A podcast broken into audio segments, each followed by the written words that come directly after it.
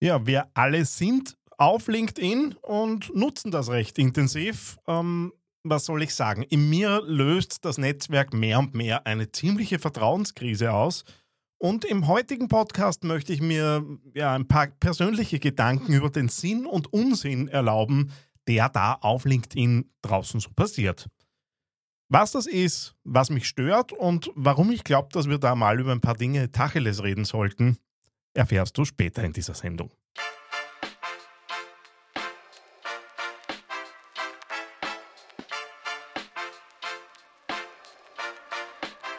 Herzlich willkommen beim AAA Podcast. Authentisch, anziehend, attraktiv. Dein Podcast für authentische digitale Kommunikation im Business. Und hier ist dein Host, Daniel Friesenecker. Hallo und Servus zu dieser Ausgabe des AAA Podcasts von TheAngryTeddy.com.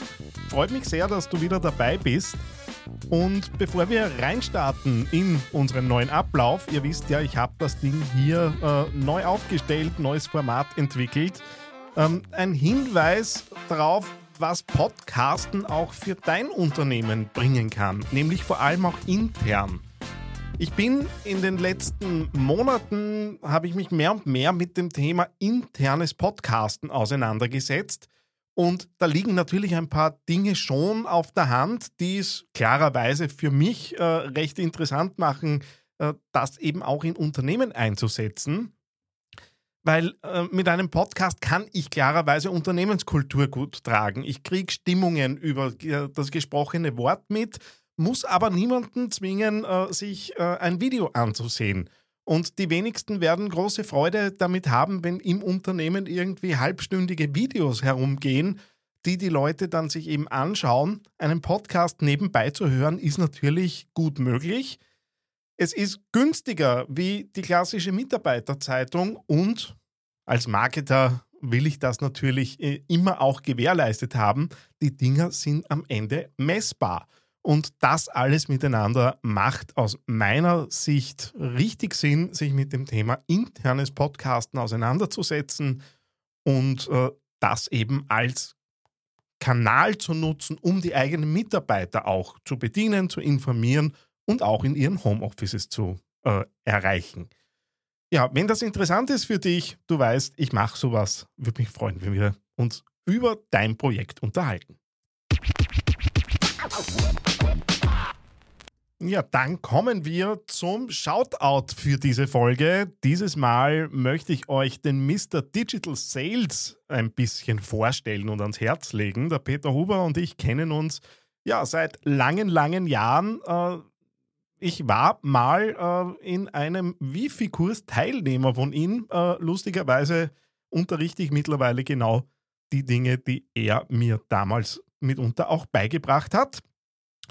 Und äh, ja, wie es so ist, äh, mittlerweile äh, begegnen wir uns klarerweise äh, auf Augenhöhe und er ist so der Experte fürs Thema Verkaufen im Netz, für digitale Kommunikation. Einer der strukturiertesten Menschen, äh, den ich kenne. Und jetzt sagt man mir auch nach, dass ich jetzt nicht ganz unstrukturiert bin, aber der, der Peter ist dann schon mal noch eine andere Nummer. Und der veranstaltet regelmäßig die Digital Sales Talks. Und sein nächster Digital Sales Talk, wenn du das hier bald genug hörst, ist am 26. Jänner 2023 und es geht darum, Verkauf trifft Einkauf, worauf kommt es in der Zukunft an. Den Link zur äh, Veranstaltung auf LinkedIn findest du in den Shownotes zu dieser Ausgabe und äh, ich würde dir da auf jeden Fall raten, den Peter ein bisschen am Schirm zu halten. Da kommt ziemlich oft ziemlich cooles Zeug daher.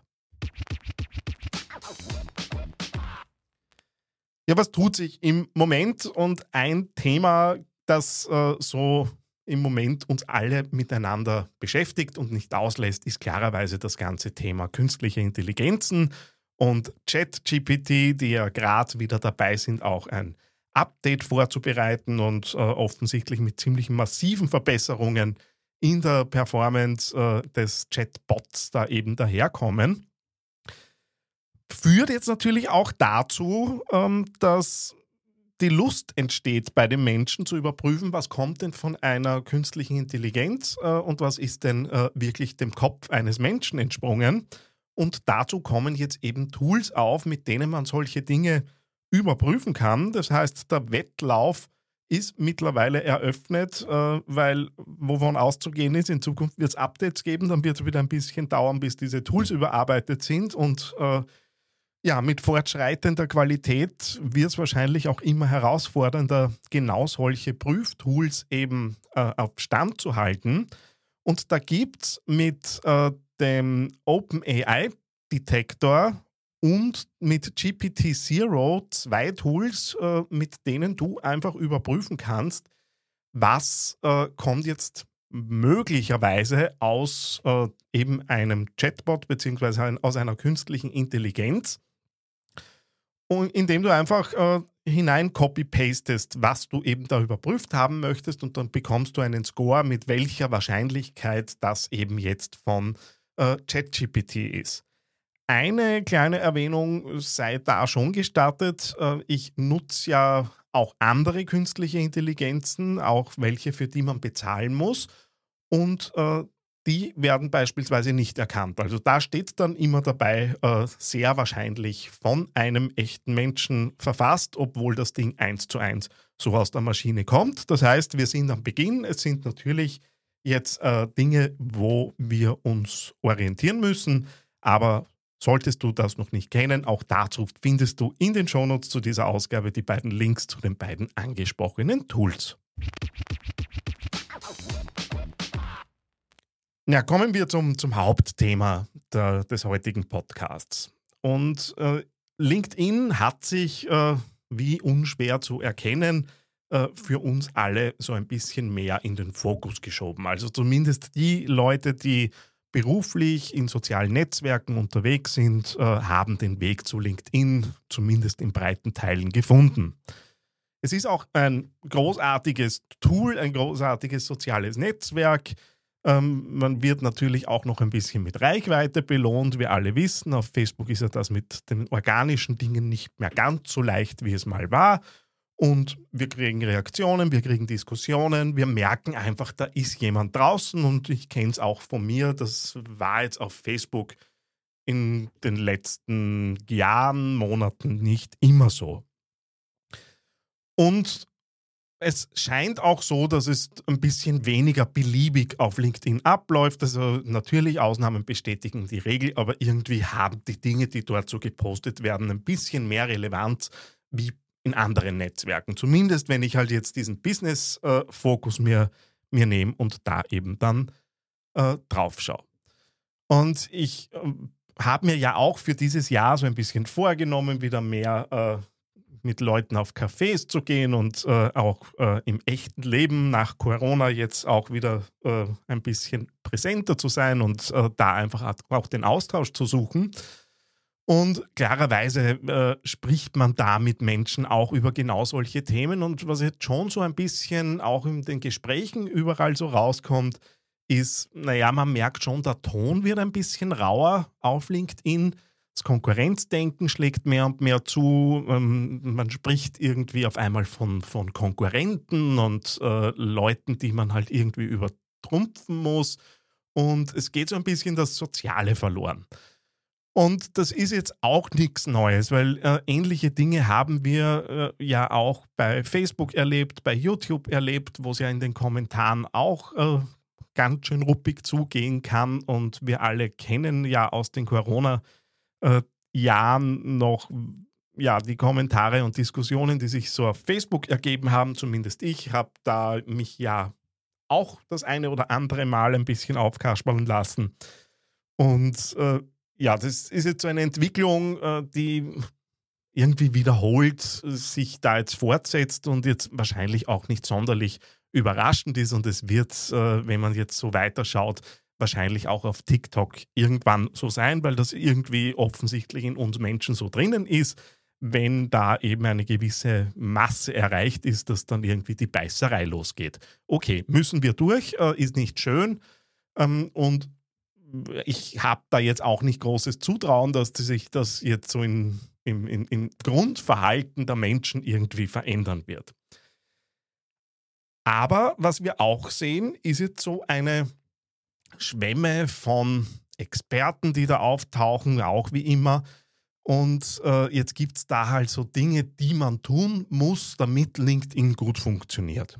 Und äh, da hält sich ja auch äh, der Großteil Ex des Expertentums da draußen nicht zurück mit guten Ratschlägen und äh, ist auch gern bereit, dann halt irgendwie darauf hinzuweisen, dass da jemand was nicht so macht, wie man es eigentlich machen sollte. Und genau da mag ich irgendwie ja so ein bisschen zurück zum, zum, zum Ursprung. Es geht in sozialen Netzwerken ja darum, dass wir uns miteinander austauschen. Und jetzt wissen wir, wenn wir wo kommentieren, dann mag das dieser Algorithmus. Und was jetzt passiert, ist so der Schwemme an, die Schwemme an belanglosen Scheiß, der halt irgendwie dann unter Beiträgen dabei steht. Und jetzt gar nicht so aus dem Grund heraus, ich möchte da jetzt was zur Diskussion beitragen, sondern ich habe zumindest ganz oft den Verdacht, okay, da möchte jetzt jemand einfach diesen, diese Algorithmen nutzen, weil wir wissen, wir müssen kommentieren, dann mag uns der Algorithmus, dann werden wir besser ausgespielt, außerdem sind wir sichtbar, weil wir ja bei anderen kommentiert haben. Und äh, es kommt halt irgendwie so, so diese Strategien, du musst mindestens so viele Kommentare am Tag absetzen und du musst so viel äh, reagieren, weil dann mag dich der Algorithmus. Und irgendwie geht das verloren, um was es eigentlich geht, nämlich sich, wenn mich was interessiert oder wenn ich wo was beizutragen habe, äh, mich da einfach einbringen. Und äh, jetzt mag es auch ein bisschen persönliche Perspektive sein, aber hey, es ist mein Podcast, es geht um Authentizität und das sind halt sehr authentische Gedanken, die ihr hier jetzt kriegt von mir. Äh, aber ernsthaft, dass ich jetzt irgendwie einen Scheißkommentar wo drunter poste, nur weil der Algorithmus das dann mag, äh, das ist es irgendwie nicht für mich. Und meine Hoffnung wäre nämlich jetzt gerade auch mit dem aufkommenden künstlichen Intelligenzen-Thema, wo, wenn man auch bei bekannten Szenegrößen wie den Thomas äh, Geiswinkler, der ja selbst bei LinkedIn beschäftigt ist, äh, schon irgendwie mit, den, mit der Frage aufkommt, naja, wenn in Zukunft KI-generierte Postings hier erstellt werden und dann KI-generierte Kommentare dazu gepostet werden, dann fehlt irgendwie der Sinn in dem Ganzen. Ich link euch auch den konkreten LinkedIn-Beitrag vom Thoman äh, hier in die Shownotes dazu. Aber das bringt es doch ganz gut auf den Punkt und es ist doch völlig wurscht, äh, ob das jetzt die KI macht oder irgendwer unmotiviert da sitzt und ein paar halbseidene äh, Dinge zusammenschustert, nur um eben dann diesen Algorithmus zu bedienen. Weil äh, wo läuft denn das Ganze hin? In die Beliebigkeit und letztendlich in die Belanglosigkeit, wenn das auf Dauer so passiert. Und was passiert dann? Und jetzt komm, bin ich natürlich sehr in der Glaskugel drin, aber letztendlich wird halt das Netzwerk auch an, äh, an, an Relevanz verlieren, weil wenn wir eh schon da, damit mit der Erwartungshaltung hingehen, dass sowieso wieder nur äh, irgendwie das Bedienen von irgendwelchen Wachstumsstrategien äh, dort abläuft, ähm, naja, dann wird irgendwann die Lust drauf vergehen. Und ich äh, erinnere so ein bisschen an die Entwicklung, wo Facebook hingekommen ist und vielleicht mal so ein bisschen in sich reinspüren, mit welcher Erwartungshaltung an guten Content man vor fünf, sechs, sieben Jahren zu Facebook ging und wie es jetzt ist.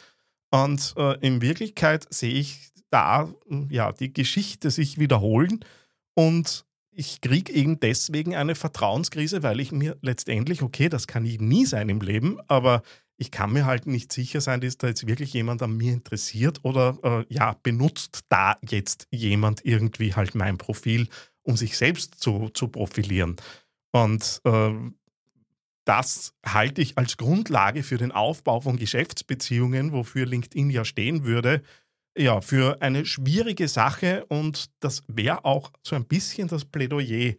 Ähm, liebe Leute, nehmt euch vielleicht wieder einen Schritt zurück, schaut auf Qualität, schaut, dass ihr da kommentiert, wo ihr halt auch wirklich was zu sagen habt und vielleicht bin ich nicht gescheit genug, aber ich habe nicht zu jedem äh, Beitrag was zu sagen oder zu kommentieren und äh, ab und zu fällt mir halt nicht mehr ein, als etwas zu unterstützen, indem ich eine Reaction äh, halt irgendwie dort lasse, weil ich da schon das Gefühl habe, okay, ich habe da irgendwie Zustimmung ähm, oder Emotion halt irgendwie kundgetan und äh, natürlich lebt das Ding vom Austausch, aber nicht von äh, den Dingen, die da so äh, passieren. Also ich habe da für mich auch mal so ein bisschen Bilanz gezogen über die letzten zwei, drei Monate, Monate was da bei mir so drunter steht.